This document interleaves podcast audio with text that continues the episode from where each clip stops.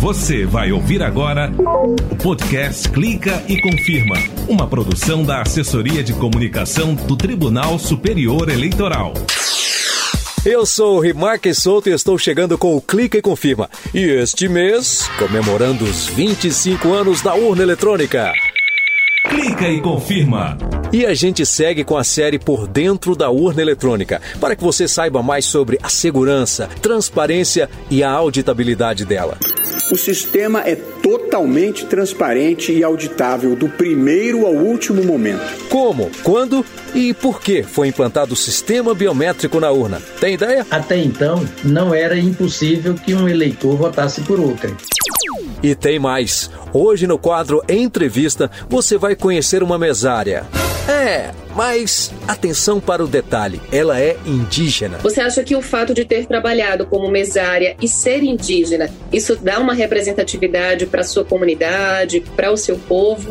Agora, aqui no Clica e Confirma. Clica e confirma. Voto seguro. Desde 1996, o Brasil adota o sistema de votação eletrônico. E estamos comemorando os 25 anos dela, da urna eletrônica.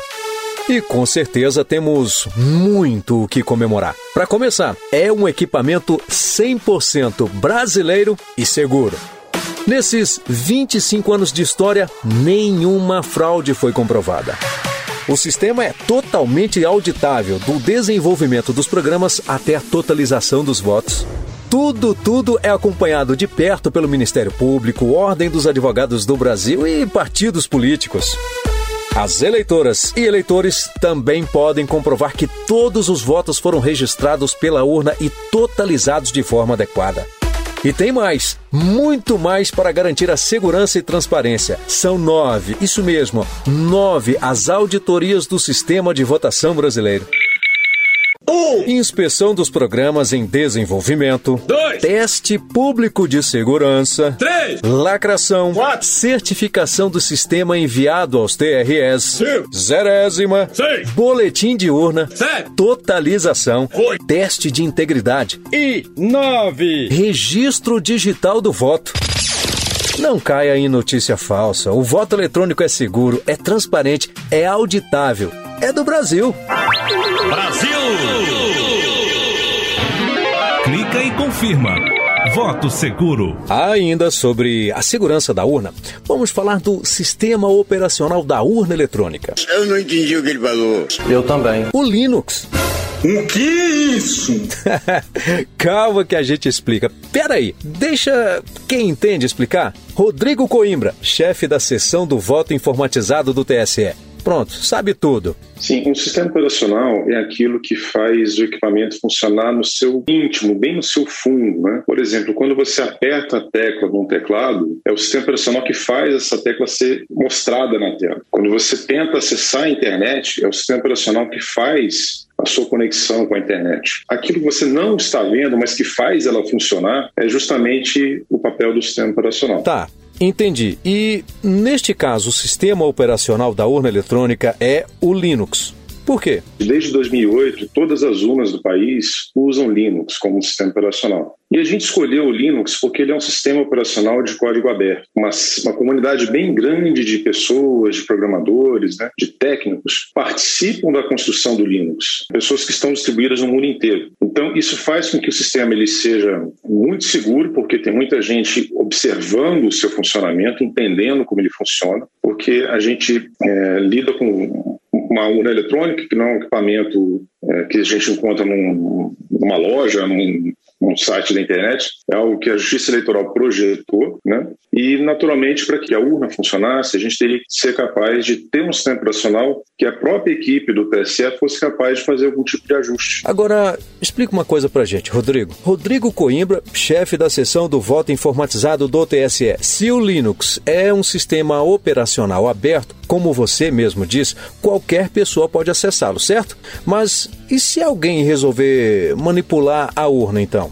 Perfeito. Existem dois lados dessa história, né? Primeiro, o lado do Linux, porque para uma pessoa qualquer é, tentar modificar o Linux na sua origem, isso não é um processo fácil. Na verdade, existe toda uma cadeia ali de, de revisão, de avaliação, de teste, de qualquer proposta de alteração no sistema operacional. Por outro lado, como o código é aberto, a equipe do TSE tem total domínio sobre o sistema operacional. E a gente consegue, é, a partir daí, construir uma, uma, solução de segurança que tem a seguinte característica: a urna só executa o software feito pelo TSE. E o software feito pelo TSE só executa na urna. Bom saber. Gente, lá no canal da Justiça Eleitoral no YouTube tem uma entrevista completa com o Rodrigo Coimbra. Ele, como eu disse, é chefe da seção do voto informatizado do TSE. Acesse lá para você saber mais sobre o assunto, tá bom? Sistema Operacional Linux Segurança da urna, beleza? Clica e confirma. 25 anos da urna eletrônica. Vamos dar uma voltinha no tempo? Vamos. Atenção, senhores passageiros.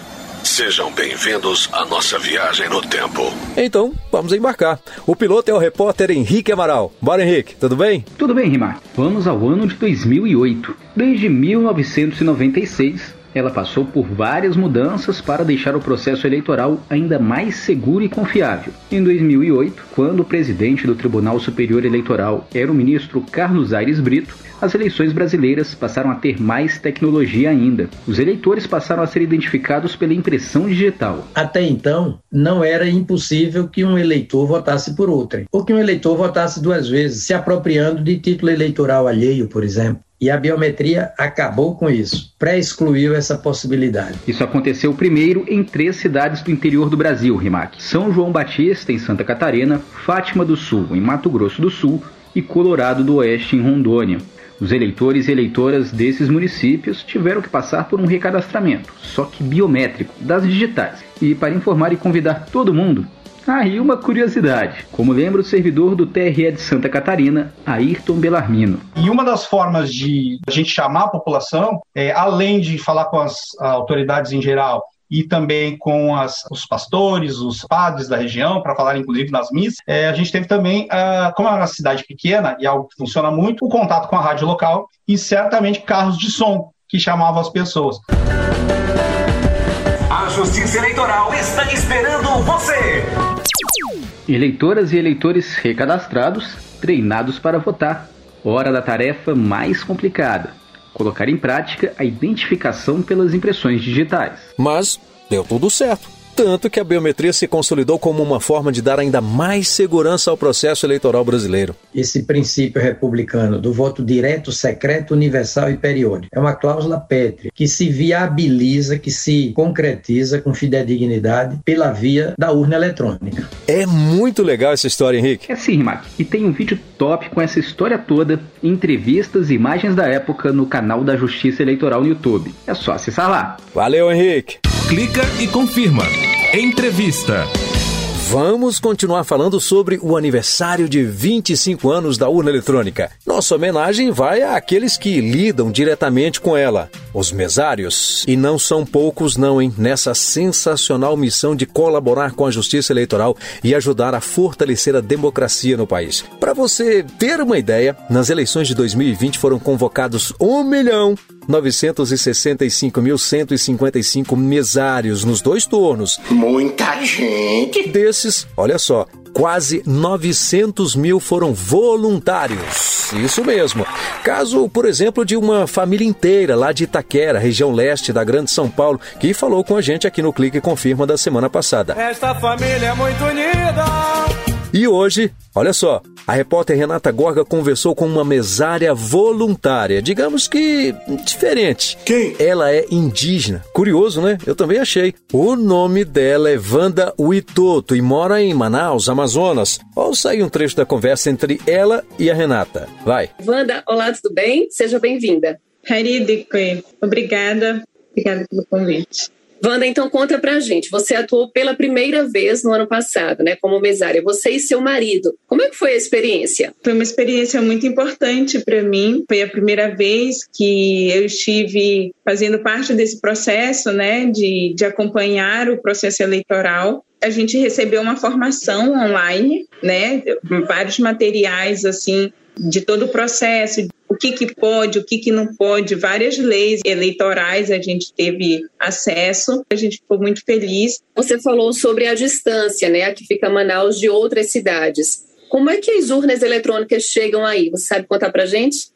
Para a região das nossas comunidades, né, elas vão geralmente de, de helicópteros, né, de avião, é, chegam na sede do município e dos municípios, algumas, algumas aldeias que são muito grandes, pegam lanchas e entram nas comunidades, né? Aí tem outras comunidades que são os parentes indígenas que vão à sede do município, que são mais próximos. Você acha que o fato de ter trabalhado como mesária e ser indígena, isso dá uma representatividade para a sua comunidade, para o seu povo? Sim, eu historiei, né, que tinha sido convocada para fazer parte de, de ser mesária e os meus parentes ficaram muito contentes. E eu sempre converso muito sobre essa questão de o quanto a gente tem que realmente pensar na, nesse ato de votar porque realmente essa questão de afetar as nossas vidas a gente percebe no dia a dia, né? Muito obrigada pela participação, por ter aceito o nosso convite aqui para conversar conosco. Espero que sua história sirva de exemplo para outras pessoas, principalmente para os povos indígenas. Hairi Kwená, muito obrigada a todos. Caramba, achei muito, mas muito interessante.